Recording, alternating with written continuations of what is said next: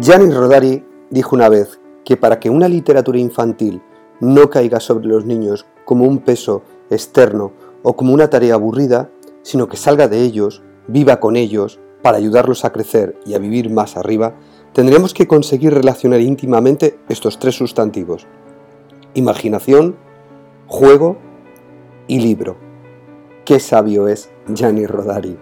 Hoy en Impulsa tu escuela hablamos de historias, hablamos de cómo contar las historias, de cómo tratar de obnubilar, hipnotizar a los niños a través de estas historias, de cómo esas historias consiguen crear vínculos emocionales, vínculos de afecto y vínculos de cariño. Y para ello hablamos hoy con un actor, con un contador de historias increíbles, que es Mario Caballero. Mi nombre es Ricardo Recuero y esto es Impulsa tu escuela, algo más que un podcast de educación. Esto es una tribu educativa. Bienvenidos a Impulsa tu escuela, el podcast para los que creemos que la educación se puede transformar, para los que buscamos nuevos retos y caminos como docentes, para los que queremos dar un impulso a nuestra escuela, a nuestra labor como padres y madres. Bienvenidos a este, tu podcast de educación, Impulsa tu escuela. Con todos vosotros, Ricardo Recuero. Hoy pasa por Impulsa tu escuela una persona que tiene una experiencia vital enorme, una persona dedicada a contar historias, al teatro, a llegar a los niños a través del vínculo emocional, del vínculo afectivo, de la magia, de la fantasía que crea una historia. Puedes conocer mucho sobre Mario Caballero a través de Internet, pero como sabes, a nosotros nos gusta contaros quién es nuestro entrevistado de una manera muy personal. A Mario Caballero le apasiona su vida, le apasiona su familia, le apasionan sus hijos, le apasiona el arte, siente pasión por la escultura El Caminante que está en Vitoria de Giacomet, la obra de teatro Amor o Vida de Javi Aranda. No soporta los egoísmos, no soporta a los líderes que no asumen la responsabilidad que tienen a la hora de tomar decisiones, no soporta a los políticos que toman decisiones de bar, tipo esto lo arreglo yo. Siempre tiene dos frases de cabecera, el, espectáculo debe continuar por su oficio y algo que le enseñó su familia, que la dignidad es lo último que se pierde. Le encantan los cuentos y los utiliza como medicina para cualquier tipo de situación. Le encantan los cuentos de Gianni Rodari y los cuentos de Roberto Aliaga. Le encantaría perderse en la isla de Tabarca y en Paraty, un lugar perdido en Brasil. Así es Mario Caballero, un técnico en animación sociocultural que ha pasado por diversas compañías de teatro hasta la actual Pampol Teatre, que es en el que él ahora mismo desarrolla todo su trabajo. Con todos vosotros esta entrevista a Mario Caballero. No os la perdáis, porque va a ser una entrevista en la que habrá emoción, risas y mucha magia. Hoy pasa por Impulsa tu escuela, este podcast de educación, un amante de las historias, un amante de los cuentos, un amante del teatro, una persona que ama lo que hace y que además es capaz de obnubilar y de hipnotizar a todo el que está presente de él. Hoy tenemos con nosotros a Mario Caballero. Mario, bienvenido a Impulsa tu escuela. ¿Cómo estás? Bueno, pues, pues muy emocionado, emocionado que me hayas invitado y muy agradecido de, estar aquí, de que cuentes conmigo para este proyecto. Bueno, pues yo muy contento porque además sabes que mm, soy un amante y las personas que escuchan este podcast somos amantes de, la, de las historias, de los cuentos, del teatro y tú eres un experto en contar historias y en contar eh, cuentos. Sí. Para el que no te conozca, Mario, ¿quién es Mario Caballero y a qué se dedica? Uf, pues, pues bueno, yo soy el, producto de, Pues claro, como todo el mundo, ¿no? Pues el producto de, millones de cosas, ¿no? Entonces, yo, por empezar desde el principio, desde el principio, desde el principio, principio, desde hace 48 años, eh, pues una noche en mi casa estaban cenando toda mi familia y, en aquella cena había perdices, ¿no? Entonces de repente mi madre se puso de parto, yo venía. Y, y bueno, se acabó la cena, se comieron las perdices y vinieron a... y se fueron todos, se trasladaron hasta el hospital, ¿no? Y era por la noche y allí nací yo. Nunca se han puesto de acuerdo si nací el 2 de diciembre o el 3 de diciembre. Debe ser por esta cosa de la fiesta, de la cena, de las perdices, del vino, de, todo aquello, ¿no? Entonces, eh, pues una vez que nací me instalé en una familia en, el, en la que éramos siete hermanos. Yo tengo una hermana carnal y luego tengo cinco primos hermanos que vivíamos todos en la misma casa, ¿no? Entonces, pues después de mucho pensar, cuando, ah, cuando me preguntaban de pequeño qué quería, qué quería hacer de mayor, ¿no? Yo les decía, yo quiero jugar con niños, ¿no? Y entonces un día me acuerdo que una tía mía me dijo, mira, tú has nacido en una familia con, con siete hermanos, tu madre cenaba perdices la noche en que, en que viniste al mundo y toda la vida has querido jugar con niños. O sea, tu futuro estaba escrito, ¿no? Tú te tenías que dedicar a contar historias. Y, y bueno, pues me imagino que, que, quién soy. Pues soy el producto de todo eso y, y a lo que me dedico me dedico a los niños, o sea, me dedico a la infancia, a los niños y a las niñas, a trabajar por y para ellos, porque pienso que este mundo, si, si tiene arreglo, que sí que lo tiene, lo tiene en el futuro y el futuro son ellos y ellas. Y, por eso por eso me dedico a esto. Muy bien, y además que lo haces genial, ya hablaremos de, ya hablaremos de ello. Bueno. ¿Cómo, cuéntame cómo, cómo llegas, ya me has contado un poco tu historia personal, ¿no? De esa noche que, llegas a, a, este mundo, pero ¿cómo llega Mario Caballero al mundo del teatro, al mundo de la animación infantil? ¿Cómo llegas a este mundo? Ah, bueno, yo llego al, al mundo del teatro, llego un poco por casualidad, ¿no? Llego porque en, en, un momento determinado, cuando tengo 18 años, pues estás en esa cosa de la adolescencia, que los padres no saben muy bien qué, hacer contigo, ¿no? Y, llega un verano y para sacarme algo de dinero había una amiga de mi madre que tenía una compañía de teatro. Y entonces, bueno, pues a mí me gustaba lo del teatro, me tiraba, ¿no? Me interesaba. Y esta amiga un día comiendo en casa me dijo, pues vente, vente a, la compañía de teatro y, trabajas con nosotros este verano. Y, me sedujo desde el principio el mundo del teatro, ¿no? Me, me, sedujo y por eso llegué al mundo del teatro. Y bueno, una vez ahí hice un módulo de animación, un módulo de FP que era técnico especialista en animación sociocultural. Y me acuerdo que en la clase de dinámicas de grupo abrió la puerta Manolo Gómez, que es mi maestro, y dijo, el primer día dijo, leer, pensar y hablar pertenecen al mismo proceso mental. Y entonces yo, esa, esa frase se me quedó grabada y pensé, o sea, que si enseñamos a, si, si, favorecemos que los niños lean, ¿no? Van a pensar mejor y después se van a expresar mejor. Sí, eso es lo que quiere decir, me dijo Manolo. Y pensé, pues yo ya sé lo que quiero hacer el resto de mi vida. Quiero hacer que la gente piense más y se exprese mejor. Y eso es a través de la lectura, o es así como yo lo entiendo, ¿no? Entonces, por eso llego a la animación. Y en ese proceso al llegar a la animación, porque claro, mm, para el que no te conozca, puedo, tienes vídeos en, internet, eh, audios, etcétera. Pero yo que te he visto en persona y, he visto como en mi colegio eh, encandilas, hipnotizas a 700 niños tú solito. me acuerdo, me acuerdo. de una manera brutal que yo dije, eh, no puede ser, no puede ser, los ha hipnotizado, algo pasa, ¿no? ¿Cómo, ¿Cómo consigues eh, o cómo transforma, o te transformas a ti mismo para poder expresar así como expresas? ¿Qué, estudios has hecho o qué, formaciones has hecho? ¿O es, eh, ¿O es parte de esa práctica que tú estás haciendo cada día? Mira, he hecho, he hecho muchos cursos y mucha formación. Soy una persona muy, muy preocupada por, por todo esto, ¿no? Pero al final he descubierto, bueno, a ver, los cursos y la formación me han servido, por supuesto, claro que sí, pero al final he descubierto que eh, al público infantil lo que les sirve es que salgas sin ninguna armadura, ¿sabes? Que seas tú, que te vean por dentro. Esto es lo que hay que hacer. Yo siempre digo que, salir, a, salir a un escenario es, son muchas cosas, pero sobre todo es una cuestión de actitud. O sea, aquí estoy yo y vengo a contaros y, esto es lo que hay, ¿sabes? Ni más ni menos.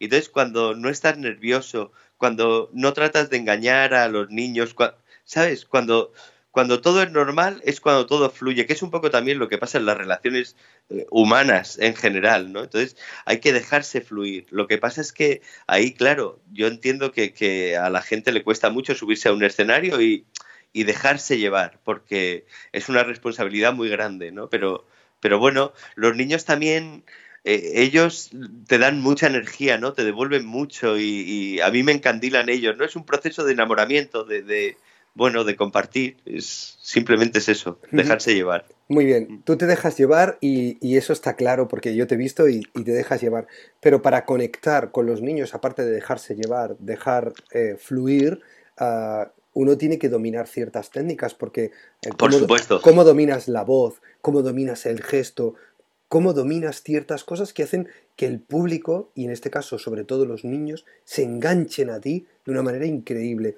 ¿Cómo consigues eso, Mario? Bueno, eh, yo creo que se consigue a base del ensayo, la repetición y la técnica. O sea, esto es así. Eh, un, cuento cuando lo has contado 150 veces, ¿no? Pues entonces es la vez buena. Ese cuento mejora, eso es así, ¿no? Entonces, la práctica es lo que te lleva a la excelencia, dominando Claro que sí, las, las técnicas. Tiene, todo tiene un tempo, tiene un ritmo y, bueno, y tiene una, una, serie de necesidades técnicas, ¿no? Tú dominas, por ejemplo, si estás ante 700 en un patio, dominas pues con, con puedes malabares, puedes dominas con el apoyo de la, de la técnica de la microfonía, es decir, tú te lo trabajas mucho y aparte necesitas que, que el conjunto de, el conjunto de necesidades estén cubiertas. ¿no? ¿Y mm, cuáles son las principales cualidades que crees que debe de tener un contador de, historia como tú eres? Bueno, yo creo que sobre todo lo que hay que hacer es mirar a los ojos al que tienes enfrente. Mirar a los ojos y, dejar que te mire a los ojos también, ¿no? Eh, dejarle, primero tienes que seducir y, después tienes que saber lo que, lo que estás haciendo. Es decir, los cuentos, como, como, bueno, los cuentos, la actuación, todo esto tiene un nivel de responsabilidad muy, muy importante. ¿no?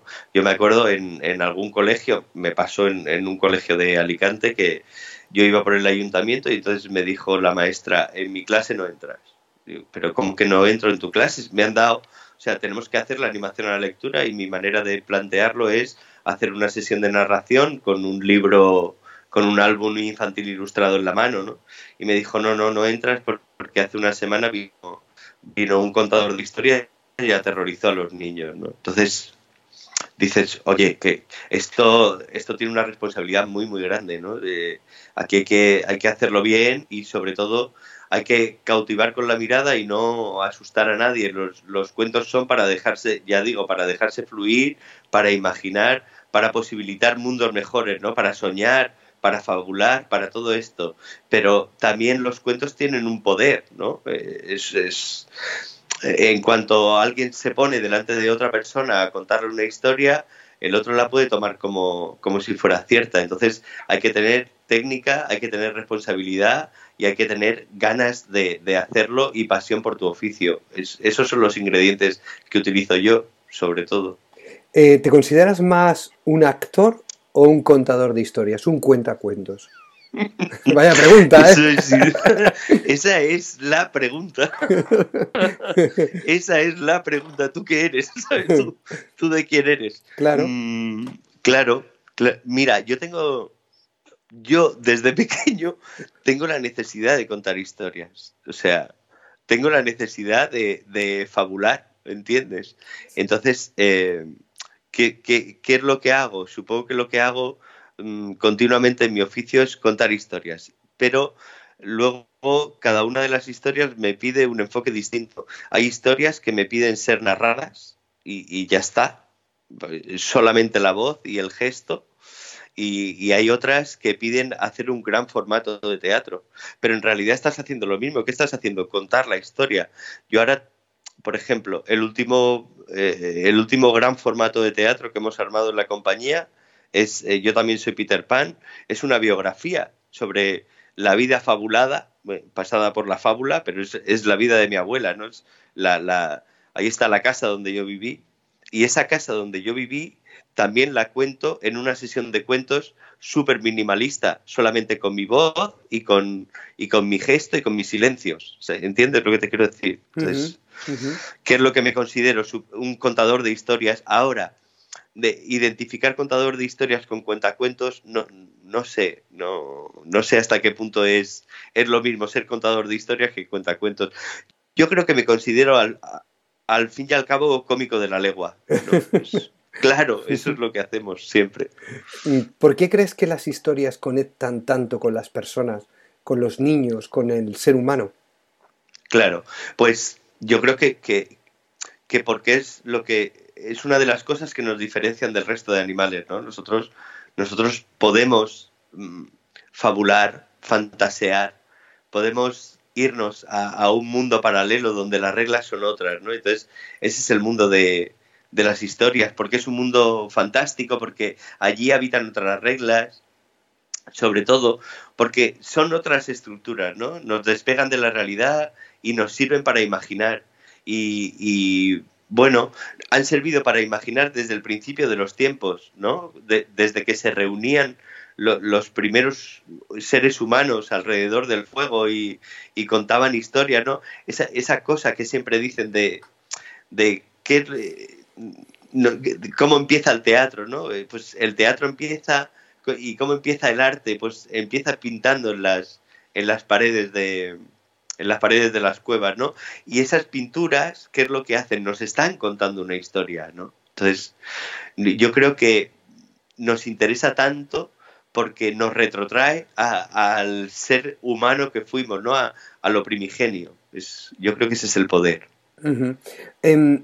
¿Tú crees que, entonces eh, las historias tienen un poder mágico y, transformador. Por eso nos, llevan a, ahí. ¿Y qué poder mágico debe de tener un maestro, una maestra, o tú en este caso un, contador de, historias, para mantener la atención del público? Bueno, en el caso del, maestro o la maestra, serlo, ¿no? Que, que, es tan importante, ¿no? O sea, em, hay maestros y maestras que, forman que forman personas y, que son excelentes, ¿no?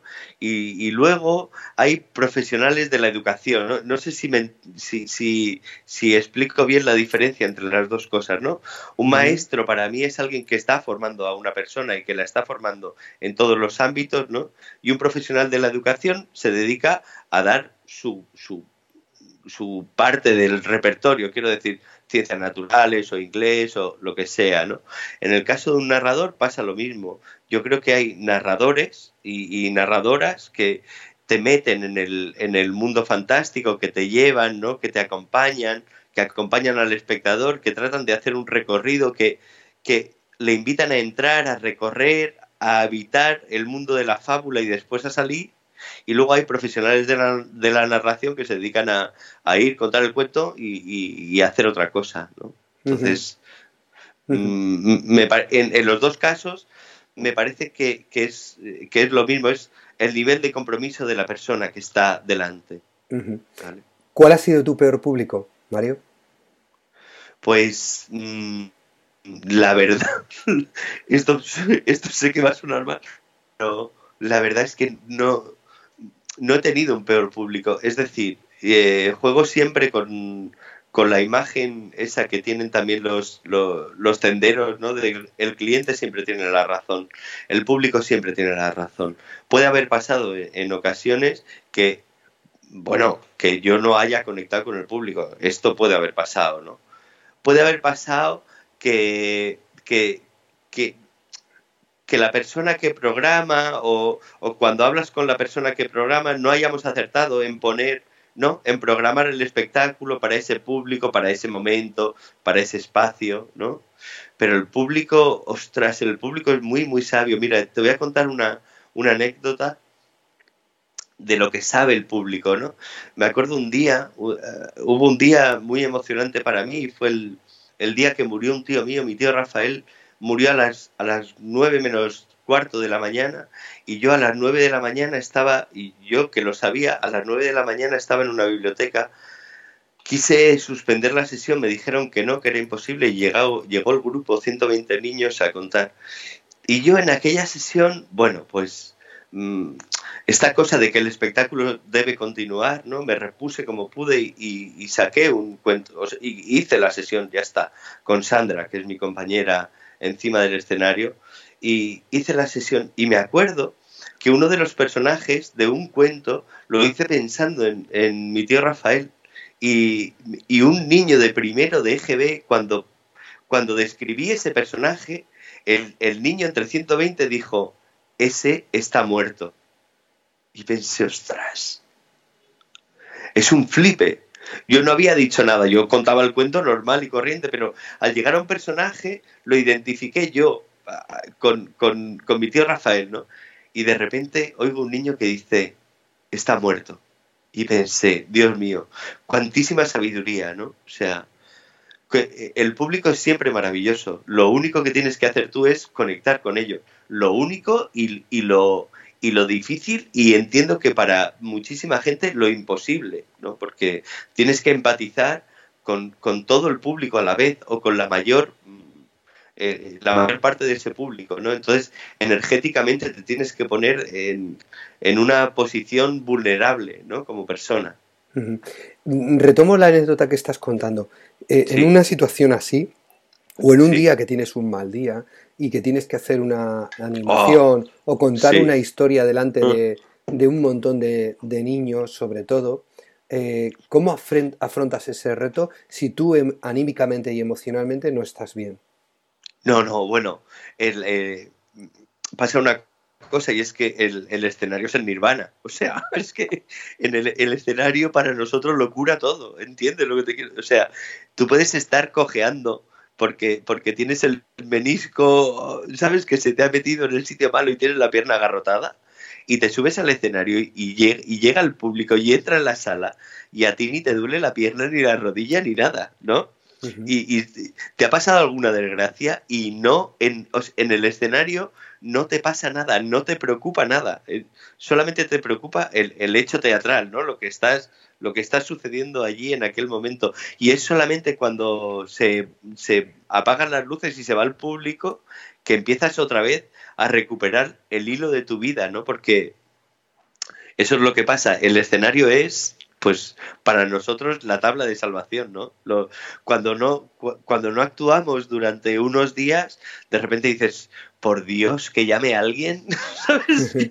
Que, llame a alguien. Que te pegue un subidón, ¿no? De adrenalina. Y, que ofrezca algo porque necesito ir a contar. esto, es, una historia. Esto es más que nada una necesidad, sí, sí, sí, sí. Antes te preguntaba que cuál había sido tu peor público. Me has dicho que ninguno. ¿Y cuál ha sido el peor espacio en el que has actuado o en el que has tenido que hacer una de tus o contar una de tus historias? Mm. El peor espacio. Pues eh, el, el, peor espacio es siempre, para mí es siempre la calle, ¿no? O sea, el, el, a ver, en la calle me han pasado cosas buenas, pero de repente te ponen a actuar en una plaza que está rodeada por cuatro calles, ¿no? Entonces pasa una moto y pasa un coche. Me acuerdo, mira, en Bigastro, esto fue, esto, fue en Bigastro. Oh, sí, sí, mira, te lo voy a contar. Cuando quieras me cortas. No, no, no, tú cuenta, cuenta. Eres un contador de historias. Mira, mira, mira. Llegamos... Esto fue hace mucho, mucho tiempo. ¿eh? Y, y, no en un lugar muy lejano, estaba en la Vega Baja me acuerdo, eh, eh, bueno, nos mandan a actuar a Bigastro y entonces llegamos allí, eran fiestas y, bueno, y no había escenario. ¿Dónde actuamos? No, no, es que no hay escenario. Ah, bueno, pues necesitamos un escenario. Y entonces nos ponen, nos dice uno, eran las fiestas y en una de las barracas o de los casales, como, como se llame allí, eran unas mesas de madera. Y entonces las juntan todas, ¿no? Juntan todas las mesas de madera y las atan con precinto por las patas por abajo. por bajo, ¿no? Y, entonces nos subimos. Bueno, digo Bigastro como podía ser otro pueblo. No es. Hago un paréntesis. Presuntamente Bigastro. bueno, y entonces subimos a la escena, a encima de las mesas, ¿no? Y les digo, uy, esto resbala. Y, me dice, y dice uno, eh, eh, Bernardo, trae la, trae la, la Coca-Cola. ¿para qué quiere la Coca-Cola? Y entonces se sube el tío, la tira por encima de las, de la Coca-Cola y se queda aquello pastoso, pringoso, imagínate. ¡Hala! Pues ahí es donde vais a actuar. y enfrente, y enfrente yo miraba hacia, había un, un castillo hinchable y un toro mecánico. Y le digo, ¿el de las atracciones esas va a parar o algo? Me dice, no, no va a parar. Digo, hombre, pero si el castillo hinchable está, está en marcha y el toro mecánico también, lo que haga yo no le va a importar a nadie. Y dice, ah, bueno, eso es cosa tuya, ¿no? Y entonces, bueno, lo que, lo que hagamos nosotros, los de la compañía, porque éramos una, eh, eh, íbamos con la compañía de teatro, total, que no sé cómo logramos convencer a los chiquillos que dejen el toro mecánico y el hinchable y se vengan, ¿no? Y resulta que aquel castillo, que aquel castillo hinchable estaba conectado por una largadera a un tercer piso. Y de repente estábamos actuando y yo veo un chisporroteo que se pega a fuego la, se pega fuego la largadera. Pero el público no lo, el público no lo estaba viendo. El público nos estaba mirando a nosotros. Mi, compañero y yo estábamos viendo aquel incendio y me decía mi compañero, ¿qué hacemos, Dios? Tú sigue. Tú sigue que esto se acaba pronto. Y de repente, una madre se... no había peligro porque estaba muy lejos, pero una madre se gira para atrás y ve el incendio. ¡Fuego! Imagínate, Ricardo, todo el mundo abandona la calle. Nos quedasteis allí más solo que la una. Nos quedamos solo y paramos. apagan el incendio, se acaba todo y viene de la fiesta. Viene, el de la fiesta y dice, ya podéis seguir, digo. Pero ¿cómo voy a seguir? Pues, pues tuvimos que seguir. Ese bolo, eso lo recuerdo yo, madre mía, madre mía. Sí, sí, sí. Pero no, no era Bigastro, debía ser, debía ser un pueblo de Castilla-La Mancha. Qué bueno, qué bueno. Ay, lo que me he reído. Sí, es que ya te he dicho que tú tienes que contar historias, porque es que contando historias haces reír, haces llorar, hacer de todo. Esto, eh, es, esto es como la vida, la vida es tragicómica, esto es así, no, no hay... No hay punto medio, claro. ¿no? ¿Eh? que no hay, punto, no hay, punto, intermedio. Mario, no, no hay punto intermedio. ¿de dónde, ¿De dónde nace tu inspiración? Pues mm, yo creo que, que esto es, bueno, Dicen que, yo soy optimista por naturaleza, ¿no? Yo me pasé mucho tiempo, mucho tiempo, como 10 años dando formación ocupacional eh, a los cursos de, trabajando para los cursos del INEM, ¿no? Y mi padre siempre decía, tú das clases de optimismo, ¿sabes lo que quiero decir? Entonces supongo que es una, que es una mirada a la vida y que viene de ahí, ¿no?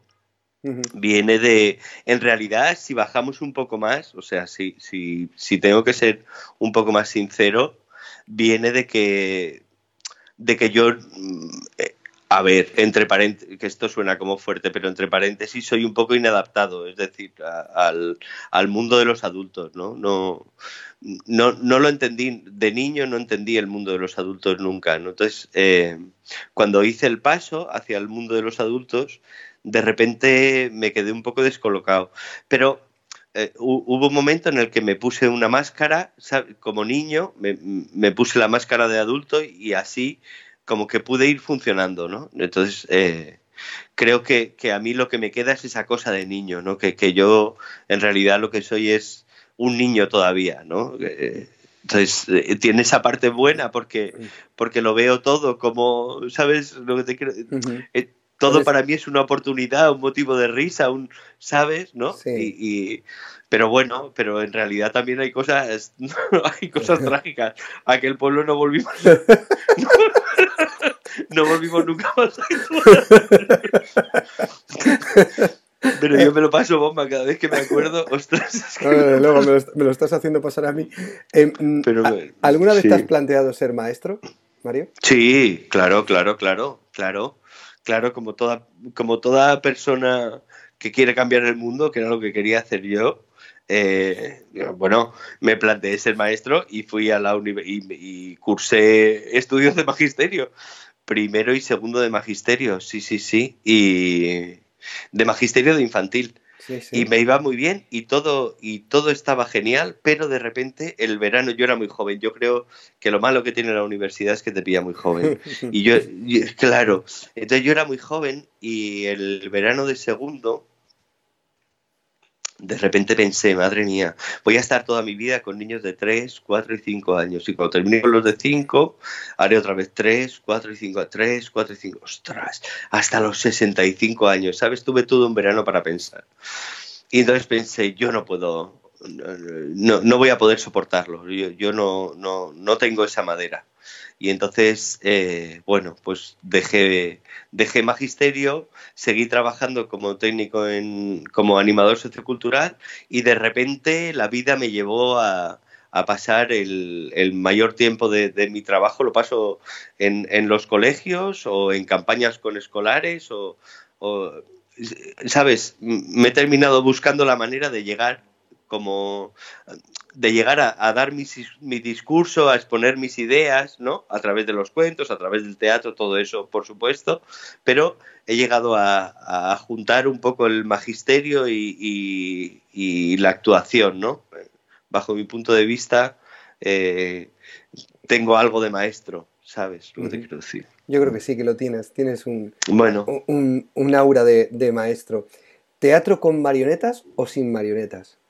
Ay, pues depende, yo creo que depende de lo que te pida cada una de las historias y hasta dónde esté dispuesto a llegar el actor. Es decir, si tenemos que, ¿cómo decirte? Si tenemos que hacer un abuelo, ¿no? Pues para mí es mucho más cómodo, le saco, le, saco más rendimiento, dijéramos, a hacerlo de marioneta, si lo tengo que mantener en, en la historia, en el tiempo, quiero decir, eh, porque para hacer de abuelo mm, cinco segundos que necesite un cuento, pues evidentemente actor, ¿no?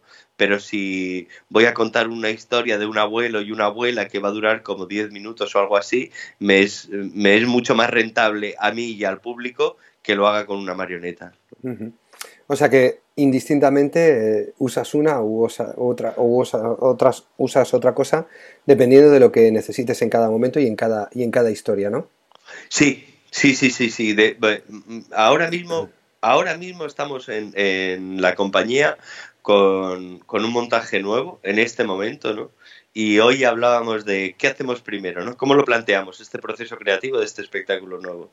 Eh, primero las marionetas o, y hemos decidido que no, que vamos a hacer la historia y a ver, si nos pide marionetas, metemos marionetas, si no nos piden marionetas, pues lo resolvemos de otra manera, ¿no? Un poco dejarse llevar, sí, sí. Eh, Mario, llegados al, ecuador de la entrevista, eh, claro, todo el mundo eh, seguramente cuando oiga este podcast se reirá como yo me he reído con la historia del pueblo, del pueblo donde estuvisteis. vale. Pero me gustaría, claro, me gustaría que nos contaras una historia que la gente que no te conoce o que no te ha visto en directo nos pudieras contar una historia, un cuento que, tú quieras y que, nos pueda hacer sentir lo que hace sentir cuando se te ve en directo. Sí, a ti te apetece, bueno, claro. Claro, claro, claro. Lo que pasa es que un, cuento largo es la primera vez que lo cuento sin ver a, sin ver a, ¿sabes? a, la persona que lo recibe, pero sí, sí. Imagínate que, bueno, pues eh, este podcast ya va a estar cerca de las 25.000 descargas. Eh, imagínate que, cada episodio eh, aproximadamente lo están escuchando 200, 300 personas diarias. Es decir, que... que ¡Qué barbaridad! Que imagínatelos ahí y escucha y lánzales tu historia. Vale, pues, pues vamos allá. Dice así, Martín, Martín nació en un pueblo, un pueblo normal, si no fuera porque a la salida del pueblo había un cruce con tres caminos y una señal. Aquella señal decía que el camino de la derecha iba hacia otra ciudad, que el camino de la izquierda iba hacia otro pueblo, pero el camino de enfrente, según decía la señal, iba camino a ninguna parte. Martín. Martín pensó como piensan los niños. Estaba agarrado de la mano de mamá, así que la miró y le dijo, mamá, ¿dónde va ese camino que no va a ninguna parte? la madre miró a Martín y le dijo, ay, hijo mío, ese camino no lleva a ninguna parte, a ningún lugar. Ah, vale, dijo Martín. Y volvieron a su casa. Así que allí estaba su padre. Le preguntó, papá, papá, ¿dónde lleva el camino que no va a ninguna parte? Pues a ninguna parte, Martín. Martín recordó que, que el abuelo estaba pasando unos días en su casa, así que se fue en silencio hasta la habitación del abuelo, abrió muy despacio y el abuelo estaba allí, sentado en la silla leyendo el periódico. Para, para no asustarlo, lo llamó flojito, Abuelo, abuelo. Pero el abuelo no respondió. Martín sabía que el abuelo estaba dormido y lo sabía porque roncaba como un hipopótamo. Así que Martín tuvo que llamarlo un poquito más fuerte. ¡Abuelo! ¡Abuelo! Y el abuelo, el abuelo despertó y soltó el periódico por los aires y le dijo, ¡ay, Martín! ¿Qué es lo que quieres, hijo? ¿Me vas a matar de un susto? Nada, abuelo, que si sabes dónde va ese camino que no va a ninguna parte. El abuelo miró al niño y le dijo, ay Martín, pues a ninguna parte, eso no va a ningún lugar. Y entonces Martín siguió pensando como piensan los niños y las niñas. Y se fue hacia donde estaba su madre. Mamá, mamá, ¿puedo ir a ninguna parte? No, dijo mamá. Papá, papá, ¿puedo ir a ninguna parte? No, hijo, no puedes ir a ninguna parte. Martín volvió a donde estaba el abuelo. Abuelo, ¿puedo ir a ninguna parte? No, hijo, no puedes ir. Así que Martín sabía que aquel camino llevaba a ninguna parte, pero no le dejaban ir. Y es que Martín pensaba que ninguna parte era el nombre de un pueblo, que allí habría niños y niñas que querrían jugar con él. Todas las noches hacía lo mismo. Se sentaba en el tejado de su casa mirando hacia ninguna parte, pero no vio nada. Él a veces creía ver una luz, un tintineo, algo, pero no había nada. Y lo que pasa en los cuentos, pasó el tiempo y el tiempo y el tiempo, y un día Martín cumplió 18 años. Y aquel día, aquel día le dijo a su madre, a su padre y a su abuelo que lo celebraría yéndose al camino que no iba a ninguna parte. Ten cuidado, dijo mamá, cuídate mucho, dijo papá. Adiós, hijo, le dijo el abuelo. Y Martín cogió su mochila y después de repartir besos se fue caminando y caminando y caminando y caminando subió la montaña, bajó hasta el río, cruzó el puente y empezó el camino estrecho, largo y sinuoso, aquel camino que iba a ninguna parte. Había un montón de árboles en la vera de aquel camino, unos árboles gigantescos con unas ramas enormes, con un montón de hojas, tantas hojas, tan tupido era el ramaje de aquellos árboles que apenas dejaban pasar la luz del sol. Martín no tenía miedo y caminó y caminó y caminó y caminó, pero de repente el último rayo de sol pegó en la cabeza del chaval. Y se hizo la noche. Era una noche de invierno sin luna, fría y ventosa, y el viento mecía las ramas de los árboles de un lado hacia el otro, y a Martín le empezaron a temblar las piernas y también los brazos, y también y empezó a sentir miedo por todas partes de su cuerpo, se creyó que aquellos árboles eran monstruos y comenzó a correr y correr y correr y correr en dirección a su casa. A lo mejor su padre y su madre tenían razón ya que el camino no llevaba a ninguna parte, pero no había recorrido ni cien metros cuando de repente un animal salió al encuentro del chaval. Era un perro, un perro chiquitín. A Martín le gustaban los perros y al perro le gustaban los niños. Así que Martín se quedó parado. Y el perro también. El perro, de un doble salto mortal, se subió al hombro del chaval, sacó su lengua chiquitina y rosa y empezó a chuparle la cara. A Martín le gustaban los perros, pero no le gustaba que nadie le chupara la cara. Y cogió al perro en brazos. Al perro le gustaban los niños, pero no le gustaba que nadie le cogiera en brazos y volvió otra vez al suelo y comenzó a caminar el perro camino a ninguna parte. Y Martín pensó, donde hay un perro seguro que hay una persona y siguió al perro y no habían caminado ni 500 metros cuando de repente lo que apareció ante los ojos de Martín le hizo alucinar. Vio un castillo muy alto y en la torre más alta del castillo más alto que jamás había visto Martín sacaba su cabeza una princesa, una auténtica princesa. La princesa miró a Martín y le dijo, hola Martín. Al niño le recorrió un escalofrío desde la punta del dedo gordo hasta el último pelo de su cabeza.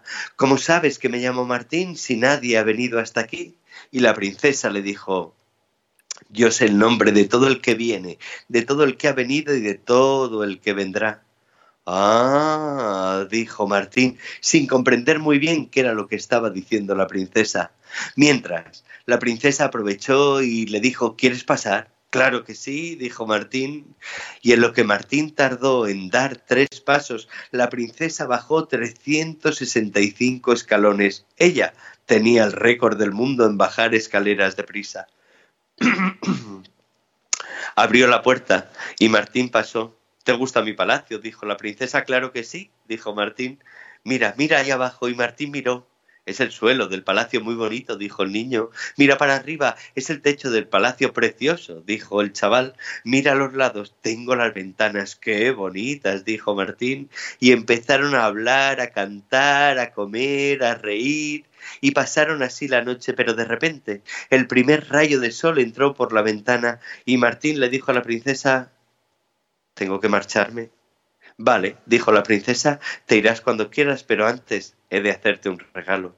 Y cogió al niño de la mano y lo metió en un pasadizo debajo de una montaña. Había un montón de cuevas y aquellas cuevas tenían todas puertas, había puertas de piedra, había de madera, había de metal, pero la princesa se detuvo delante de una puerta de oro y sacó una llave de oro y abrió aquella puerta de la cueva y aparecieron ante los ojos de Martín montañas de monedas de oro de piedras preciosas y coronas de rey.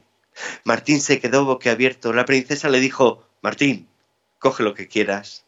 Y Martín, que era un niño muy bien educado, cogió una moneda de oro, se la metió en el bolsillo y dijo, esta es para mamá. No, no, le dijo la princesa. Martín, te he dicho que cojas todo, todo lo que tú quieras. Y entonces el niño miró a la princesa, sonrió y se fue corriendo a la montaña de monedas de oro y se llenó los bolsillos de monedas de oro y se llenó la capucha de piedras preciosas y se puso 25 coronas de rey en la cabeza, una encima de otra. Tenía que ir haciendo equilibrios para que no se le cayeran. Y la princesa miró a Martín y se rió. Así no puedes ir a tu pueblo. Tú necesitas algo para llevar todo esto.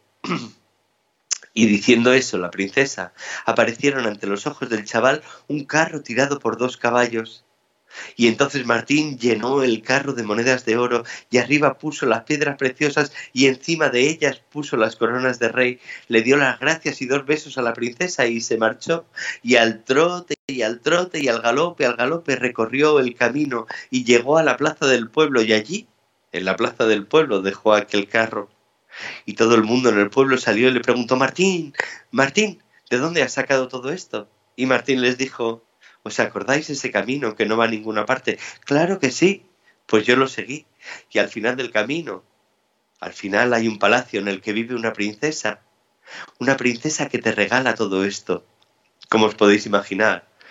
En aquel mismo momento todo el mundo del pueblo cogió el carro y el caballo y se fue al trote y al galope camino a ninguna parte. Yo no sé en realidad, no tengo ni idea si llegaron o no. Si la princesa era una princesa de verdad y era buena, o a lo mejor era una bruja y quería engañar a todo el mundo. Lo que era cierto y verdad es que desde aquel día Martín, su padre, su madre y su abuelo fueron felices y comieron perdices. qué bueno, qué bueno, Mario. bueno, este cuento este cuento está inacabado, o sea, e, este cuento tiene un final. Eh, eh, la gente llega o no llega, esto se sabe, se descubre. Yo como hago animación a la lectura, la hago a través del podcast también. Así que os remito al libro. Es el, camino que no iba a ninguna parte de Gianni Rodari, lo tenéis en, álbum ilustrado y creo recordar que encuentros por teléfono, ¿vale? Eh, hay un final este cuento tiene un final tan bonito que yo no me atrevo a contarlo, porque es un final precioso, es un final que, no te esperas. Puedes estar pensando en el final de este cuento, pero hasta que no lo lees, no, no, no sabes de verdad el final tan bonito que tiene. Así que animo a, todo el mundo que vaya a la biblioteca pública y que coja el, libro y lo lea. Qué, qué, bonito, qué bonito es el mensaje que mandan siempre los cuentos, ¿eh? sí, sí. Los, claro, la verdad que es bonito el, mensaje que mandan y, bueno, sobre todo autores como Rodari, ¿no? Que, que, lo hace... A, ver, él parte del mundo real hacia la fantasía, ¿no? A mí eso de, de Rodari bueno, de Rodari, de, de Tommy Unger, de, toda esta generación, me interesa mucho, ¿no? Cómo hacer fantasía a partir de, un relato normal, porque este empieza, es un relato normal y corriente, o sea, eh, le puede pasar a todo el mundo. Nace en un pueblo, un pueblo normal, eh, que tenía un cruce, ¿no? Y, a partir de ahí establece un relato que te lleva hacia lo mágico, hacia un bosque, un castillo, una princesa, un tesoro, ¿no? De repente te encuentras en, el mundo de la fantasía partiendo de, un hecho normal y corriente, ¿no? Que es lo que tiene Rodar y a mí me interesa mucho eso. Mm. Sí, y, además del, mensaje que manda, siempre te deja ese, ese eh, gusto, a, la vida, ¿no? Por, ejemplo, ese camino a ninguna, a ninguna parte, cuando muchas veces no nos atrevemos a, emprender nada por el miedo que nos da, ¿no? Y al final te lo está transmitiendo en un solo cuento lo que puedes esperar detrás de ese camino a ninguna parte. Mario. Exactamente es eso, es una lección de vida, ¿no? Es, eh, yo, yo siempre pienso que bueno, este es un cuento que a, mí me gusta mucho y que define muy bien mi oficio, ¿no? Es un camino a, ninguna parte, ¿no? Mario, eh, hace unos años eh, se hizo un estudio eh, con 1.800 niños y niñas estadounidenses. a los 5 años les hicieron las mismas pruebas, algunas de las pruebas que buscan los talentos más creativos del mundo y, que las, y que esas pruebas están marcadas por la NASA, ¿no? Bueno, cuando se hicieron las pruebas, de esos 1.800 niños, el 98,8% daba que eran súper creativos, es decir, que tenían un talento creativo increíble. A esos mismos 1.800 niños, a los 5 años siguientes, cuando ya tenían 10 años, se les volvió a pasar otras pruebas y de ese 98% se quedaron en un 62%. Y a los 15 años se les volvió a pasar la prueba y del 62 bajó al 22%. ¿Por, qué, crees que, perdemos la magia según nos vamos haciendo adultos? Hombre, yo creo que es que el, eh, yo particularmente eh, pienso que el, que, el, mundo adulto, que el tener que adaptarte es, eh, ¿sabes? Lo de fantasear siempre está mal visto. deja de fantasear. es que este siempre está en su mundo, ¿no? Esto es una cosa así cuando están pintando, cuando... Eh, no, pierdas el tiempo, haz los deberes, ¿sabes? Y, la creatividad se va... Eh, nunca hay tiempo, ¿no? E, en esta sociedad donde vamos tan, tan deprisa, tan deprisa, tan deprisa, la cosa de, la creatividad es como... No sé, desde mi punto de vista, eh, no lo... a ver si me explico bien. Los adultos no favorecemos que los niños sean creativos, ¿no? Que, y entonces como, bueno, nos hace gracia cuando, nos, cuando son pequeños y tienen tres años y te pintan a ti como papá, ¿no? Dices, ay, mira, qué gracia, me han pintado súper grande, ¿no? y, ellos son súper y ellos se han pintado súper pequeños, ¿no? O al revés, ellos se pintan súper grande y a ti súper pequeños, ¿no? Y entonces, bueno, eso te hace gracia, pero cuando empieza a pasar el tiempo, ya, ya te, como que te empieza a hacer menos gracia y empiezas a favorecer menos todo eso, ¿no? Eh, de hecho, las actividades creativas, eh, bueno, esto en, mi profesión se dice, cada vez en las sesiones de cuentos los niños son más pequeños, ¿no? Han dejado de ir los, los niños mayores, eh, han dejado de ir a las sesiones de cuentos y han dejado de ir al teatro. ¿Por qué? Pues en, en este momento es porque lo han sustituido por las pantallas. Hmm. X, la que sea, la del móvil, la de la tablet, la de, la de lo que sea. Entonces, eh, es muy cómodo para un mundo de adultos que, un niño esté en la pantalla siempre, porque es, un niño buenísimo, porque no molesta, está en la pantalla, ¿no? Pero también es cierto que, que si no lo educamos, si, si, el niño no ve, no ve danza, no ve poesía, no, no escucha un concierto, ¿no? Pues la creatividad eh, hay, que, hay que favorecerla, es, es, como un músculo, ¿no? Hay que ejercitarla. Y, bueno, si dejamos de ejercitarla, pues se nos va y el mundo de los adultos es de todo menos un mundo creativo, ¿no? ¿Tú crees que este mundo, como tú decías, que cada vez tiende más a las pantallas, a la tecnología, y que es verdad que los niños quedan hipnotizados por esa tecnología, mm, ¿nos llevará a acabar con este mundo de la magia, del sueño, del teatro y de los contadores de historias? Yo creo que no, yo creo que no. Esto, esto, esto ha estado siempre y, siempre estará, quiero decir. Lo único es que nuestro oficio hay que adaptarlo al, público, es, hay que ser consciente de esto, ¿no? o sea, me acuerdo hace mucho tiempo, había una profesora de octavo, imagínate si hace tiempo de esto, una profesora de octavo, yo contaba, ya iba por el mundo contando cuentos. con una editorial de cuyo nombre no quiero acordarme, pues iba por ahí. era, de la misma, era, era de la misma ciudad del escenario. sí, todo presunto. que si no nos pillamos los dedos. Bueno, pues resulta que, había una maestra de octavo y, yo entré a contar cuentos, a contar historias y, los chavales y, los chicos y las chicas muy bien, ¿no? Y entonces me dijo la maestra, oye, pues es raro, ¿eh? Porque esto no... Es raro que les interese lo que, lo que has contado porque es literatura y, y oye, no, esto no, yo qué sé, no, les interesa la literatura y digo, ¿pero qué les da de leer? Dice la Celestina, la Celestina, hijo. Digo, señora, ¿cómo le da a usted la Celestina? Y, sí, sí, a mí me la hicieron leer. Digo, ya, y se lo leyó y me dice, no, no, copié el trabajo de un compañero. Digo, pues estos niños estarán haciendo lo mismo. No, no se hable más, ¿no?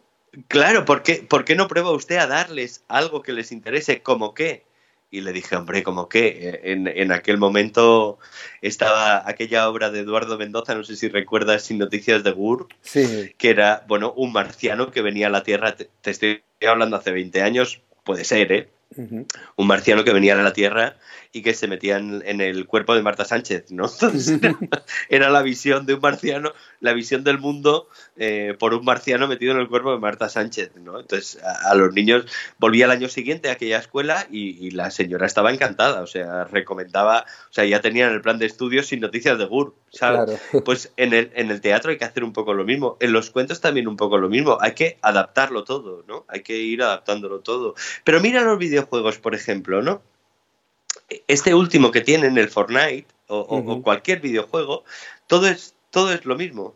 Todo es mm, mitología griega adaptada al, mundo de hoy en día, ¿no? Entonces, cuando tú vas a, los niños a, contarles mitos y leyendas, eso funciona. Y tanto funciona, tanto, tanto funciona que la industria del entretenimiento eh, infantil y adolescente se ha cogido la mitología y la ha metido en sus videojuegos. Es decir, eh, no es que nos la, nos la hayan robado a los narradores, no, no tiene que ver con eso, tiene que ver con que, con que han visto que, que oye, ahí hay una posibilidad y, la han metido. Es decir, los cuentos están en todos lados, en las pantallas también, ¿no? en donde juegan nuestros niños también, son, son avatares, son mitos, ¿sabes? Van cambiando y entonces eh, se ponen alas o, y, todo eso es mitología. ¿Y qué es lo que tienen que hacer los y qué es lo que tenemos que hacer los los los profesionales de la cultura, los narradores, los actores, los productores, pues tenemos que, dar producto cultural que, que, que el público consuma, ¿no? Y, entonces, bueno, pues ahí intentar meterles el, mensaje que queremos. Pues un poco eso. ¿Cómo, cómo mm, afronta una persona como tú, positiva, que ve la magia, que ve el sueño, eh, los sueños, eh, la vida, el día a día, con sus hijos? Mm. Bueno, pues eh, yo trato de acompañarlos, o sea, simplemente trato de acompañarlos, trato de, que sean unas personas mm, felices, que sean responsables, que, que no sean egoístas, porque esto a, mí me, ¿sabes? Es lo que menos me gusta y trato de acompañarlos, trato de pasar mucho tiempo con ellos, la verdad y, trato de que, de que bueno, en, en, eh, yo vivo con Sandra, Sandra es mi compañera, Sandra es mi, mi mitad, es mi compañera en, la vida y mi compañera en el escenario y mi compañera de creatividad, es decir, es verdad que todo lo, llevamos a medias, ¿no? Y la crianza también, entonces, pues de, de, de no, no ocultarles nada a los niños, ¿no? de cómo es el mundo y tampoco explicárselo de la manera más cruda, sino bueno, pues eh, no como, como con cosas, con conversaciones casuales, con no sé, provocando, provocando algunos temas y sobre todo intentando que sean unas, unas buenas personas. Eso es lo que eso es lo que intento con ellos. Es, lo lógico. Mario, hmm. eh, recomiéndanos eh, unos libros o un par de libros de estos que a ti te gustan y que digas, esto siempre tiene que estar en una casa o en un colegio porque estas historias o, estos cuentos o lo que tienen esos libros merece la pena siempre ser contados o leídos. Hombre, yo recomiendo autores, Rodari tiene que estar, Rodari tiene que estar, vamos, bajo mi punto de vista, seguro. Y, y luego hay autores que son que están muy bien para trabajar los cuentos, ¿no? Eh, por ejemplo, Daniel Neskens con 17 cuentos y dos pingüinos. Es, eh, eso es un libro formidable, porque hay niños que a lo mejor no les gusta leer. Vale, pues en 17 cuentos y dos pingüinos es un libro como de 60 páginas o una cosa así, donde hay 18 cuentos y en realidad hay 18 arranques de cuentos, ¿no? Entonces, son libros que ese libro, por ejemplo, es muy muy fácil de muy fácil de leer y, bueno, yo qué sé, Los Tres Bandidos, ¿no? Es, un libro formidable. Mm, hay editoriales que, bueno, que tienen cuentos clásicos, que, hacen recopilaciones de cuentos clásicos. Los cuentos clásicos tampoco deben faltar en ninguna en ninguna biblioteca, ¿no? Y luego hay autores que, que, que escriben preciosidades tú y yo conocemos, ¿no? Compartimos la amistad con Robert, con Roberto Aliaga. O sea, Robert tiene que estar en, ¿no? yo creo que, Robert tiene que estar. Roberto tiene un talento descomunal. Es, increíble, ¿no? tiene, mira, yo de lo último que, estoy montando es la muñeca y la castañera, ¿no? Eh, de Roberto. Es, la muñeca y la castañera es un cuento tan, tan bonito. Luego, bueno, Luego ahí hay libros, ¿no? Y luego hay gente con la que, eh, por ejemplo, hay eh, el inventor de nuestro oficio, tal y como lo conocemos hoy, se llama Pep Durán, es, es un catalán, ¿no? Tiene ahora 74 años, va, en mayo cumplirá los 75 años. Y yo creo que, que, que, los niños de primero y de, o sea, los niños pequeños y, y las niñas tienen que, tienen que pasar por una sesión suya, ¿no? Porque en realidad lo que está dando es una lección de vida en, cada una de sus sesiones. Entonces, para mí hay libros fundamentales y también hay narradores fundamentales que, te acompañan en la infancia, ¿no? Es, importante cuidarlo todo. Em, Mario, para, para, ir acabando, ¿dónde te podemos encontrar en Internet, en las redes sociales? Aquellas personas que quieran saber más de ti, que quieran contratarte para, para, para que te disfruten verdaderamente en directo, porque es, un placer verte en directo. ¿Dónde te pueden encontrar? Bueno, bueno, pues en, redes, en, Facebook como Mario Caballero, porque teníamos la cuenta de la compañía, bueno, la compañía de teatro es Pampol Teatre, y teníamos la cuenta de la compañía, pero nos dijo Facebook que nos quería cobrar 30 euros por cada, por cada post que pusiéramos y dijimos que nos parecía un poquito, un poquito elevado. En Instagram somos arroba pampolteatre y, y bueno, y en la red Pampolteatre. ya está. Pues ahí te podremos encontrar, te podremos seguir y sobre todo te podremos escuchar y, aquellos que tengamos la suerte de poder verte, eh, contar esas historias que las cuentas también. Mario, ha sido, ha, sido un placer tenerte aquí conmigo esta tarde. Bueno, muchísimas gracias, gracias a ti. Para mí sí que ha sido un placer. No, la verdad. y la verdad es que me has hecho reír. Bastante además. No se, me olvidará la, no se me olvidará la historia que me has contado. Y luego me has emocionado con, la historia del camino a, ninguna parte, porque es una historia muy eh, bonita. Claro, eh, es ahí, es ahí, ¿no? Entre, entre la risa, la emoción, el descubrimiento, todo junto, que es como la vida, que es un cóctel. Sí, bueno, la, verdad Ricardo, mil, gracias a ti. Gracias a ti por haber estado aquí conmigo y de verdad, un abrazo enorme y sigue trabajando Así que, eres increíble y ya te digo, la magia que desprendes y cómo hipnotizas a 700 niños, eh, a mí me dejó alucinado. te veía con poca fe. Aquel día te veía con poca fe. Yo dije, dije, esto va a ser un desastre total y absoluto, porque se reunían, se reunían todas todos los condicionantes, ¿no? sí, sí, sí, sí, era la tormenta perfecta. ¿Verdad?